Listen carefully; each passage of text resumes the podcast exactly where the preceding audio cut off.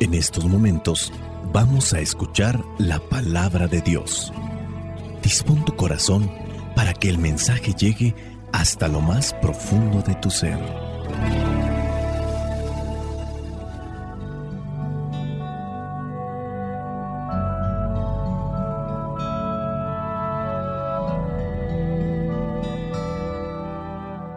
El Evangelio que la iglesia nos presenta para el día de hoy corresponde a Marcos, capítulo 2, versículos del 18 al 22. Dice así, una vez estaban ayunando los seguidores de Juan el Bautista y los fariseos, y algunas personas fueron a ver a Jesús y le preguntaron, los seguidores de Juan y los de los fariseos ayunan, ¿por qué no ayunan tus discípulos?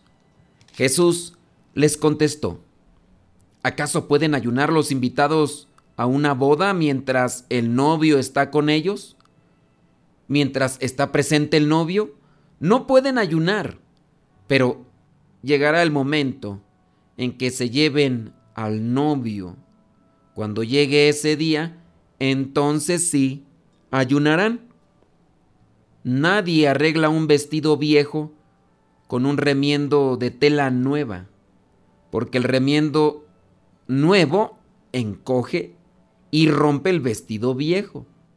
Y el desgarrón se hace mayor, ni tampoco se echa vino nuevo en cueros viejos, porque el vino nuevo hace que se revienten los cueros, y se pierde tanto el vino como los cueros. Por eso hay que echar el vino nuevo en cueros nuevos. Palabra de Dios, te alabamos Señor. Escuchar tu palabra es inicio de fe en ti, Señor. Meditar tu palabra es captar tu mensaje de amor Señor, es estar embebido de ti. Proclamar tu palabra, Señor, es ya dar testimonio de ti, mi Dios. En el Evangelio que la iglesia nos propone el día de hoy presenta aquella escena donde algunas personas van con Jesús para preguntarle por qué los discípulos de Juan el Bautista, por qué los discípulos de los fariseos están ayunando y por qué sus discípulos no. Estas personas pareciera ser que son como ese tipo de jueces, personas que se ponen ahí a mirar lo que otros hacen y los juzgan. Obviamente no es nada correcta esta actitud, pero lo están haciendo. Así también existe gente en la iglesia que se pone a analizar, que se pone a juzgar. Eso sí, ellos nada hacen, pero sí critican, sí juzgan, sí señalan. En la vida todos tenemos que ir avanzando, todos tenemos que progresar, todos tenemos que madurar. Pero para poder avanzar en la madurez, pero para poder crecer, para poder madurar, para poder avanzar necesitamos discernir. Si no discernimos no vamos a avanzar etapas, no vamos a dar pasos. Para poder hacer un buen discernimiento necesitamos también de buenos maestros. No sé si les ha pasado que muchas veces cuando uno está en la escuela aprendemos cosas y cuando nos hacen preguntas con respecto a eso que aprendimos, lo compartimos incluso podemos decir que sacamos buenas calificaciones porque pudimos dar réplica a lo que aprendimos y conforme va pasando el tiempo, dependiendo la memoria de cada quien o del trabajo mental que uno haga, muchas veces nosotros guardamos ese aprendizaje y otras muchas veces más se nos olvida. Yo he considerado que hay un riesgo cuando solamente memorizamos o aprendemos conceptos, ideas para después repetirlos. Cuando esa base de datos, de conceptos y de ideas no evolucionan en cada uno de nosotros, el conocimiento es limitado, porque puede ser que yo repita lo que aprendí, pero lo que aprendí simplemente no tiene un efecto progresivo en mi vida, que ese tendría que ser el trabajo al cual nos deberían de llevar los maestros o aquellos que nos están enseñando. Esto también dentro del terreno bíblico y espiritual. Podemos aprendernos muchos conceptos bíblicos, pasajes bíblicos de memoria, y a veces nos quedamos con el concepto literal, pero no vemos más allá de lo que nos dice el pasaje a nosotros lanzamos sentencias por aquí y por allá, pero no reflexionamos en lo que la palabra de Dios nos quiere decir y cómo podríamos interpretarla en nuestro tiempo, en nuestra situación para alcanzar salvación. Hay grupos cristianos que tienen una obsesión por la mera memorización de conceptos e ideas, citas y pasajes bíblicos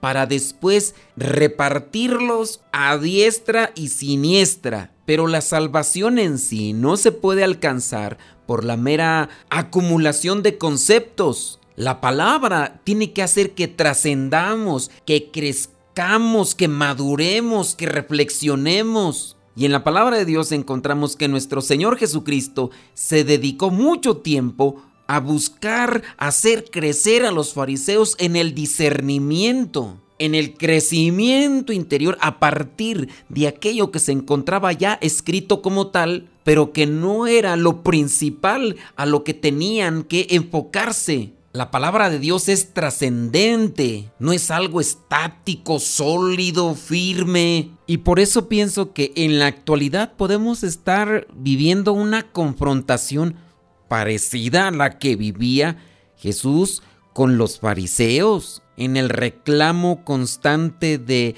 no vivir lo que decía la ley, en este caso la palabra, que era lo que le reprochaban a Jesús. En la actualidad, algunos grupos cristianos podrían reclamarnos a nosotros que no hacemos lo que dice aquí la palabra. Se han quedado pues con una mención lineal, literal. Aquí dice esto, hazlo.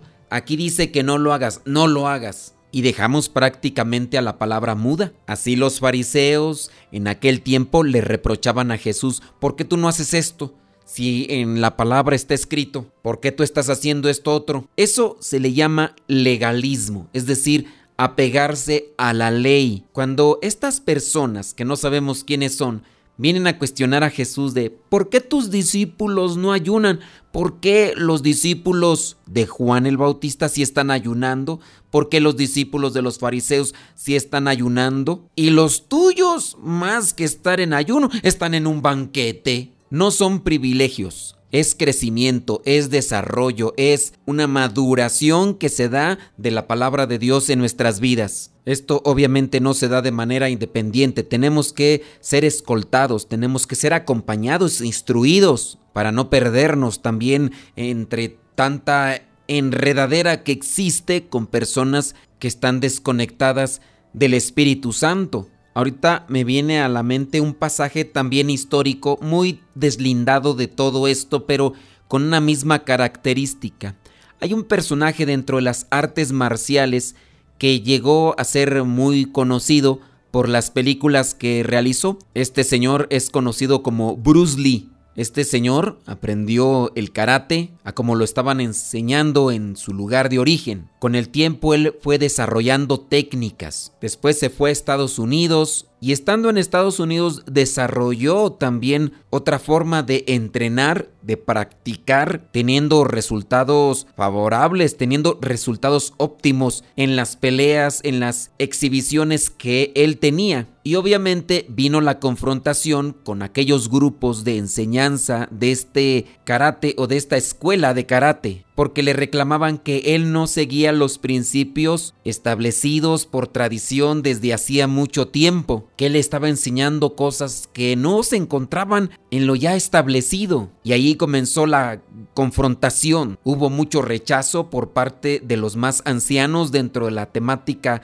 de este arte marcial, hasta que pudo exponer que no necesariamente tenía que apegarse a algo que se había quedado petrificado por generaciones y generaciones, sino que podía desarrollar aquello que también él había aprendido y que no lo rechazaba, obteniendo también buenos resultados para con la propuesta de la exhibición del arte marcial. Eso es solamente una cuestión histórica, pero que también tiene un reflejo en este acontecimiento o pasaje que la iglesia nos presenta el día de hoy. Jesús dice, ¿acaso pueden ayunar los invitados a una boda mientras el novio está con ellos? Mientras está presente el novio no pueden ayunar, pero llegará el momento en que se lleven al novio cuando llegue ese día, entonces sí ayunarán. Jesús con esto les está diciendo que no les ha prohibido ayunar, pero que ahora está en una situación, en un ambiente diferente, lo cual no tiene que llevarlos a realizar lo que otros están realizando. No les prohíbe que ayunen. Jesús mismo también ayunó en su momento y con eso nos muestra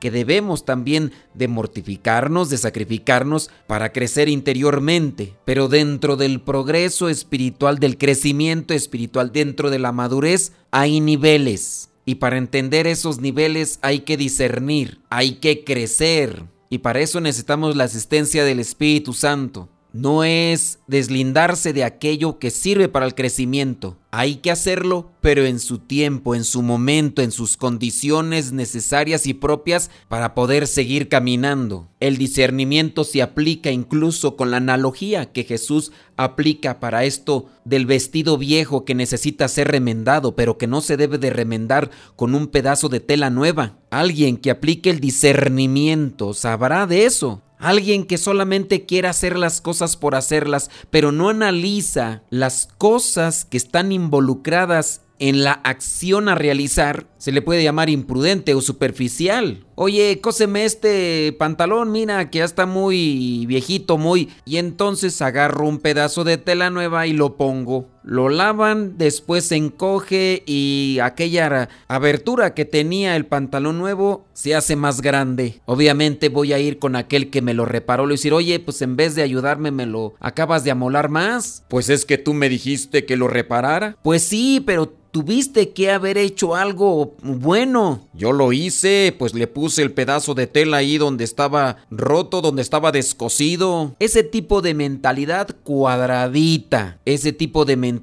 así legalista que no discierne, que no reflexiona, hacer las cosas por hacerlas, incluso en las cuestiones de la fe, en las cuestiones de la religión. Y pasa con lo que dice del vino. Se perdió el vino nuevo por echarlo en estos cueros viejos. Y así, en ocasiones también se puede perder nuestra fe. La poquita que teníamos, la poquita que aprendimos por no ser cautelosos, por no discernir, por no reflexionar y pedirle al Espíritu Santo que nos ilumine. Soy el Padre Modesto Lule de los misioneros servidores de la palabra.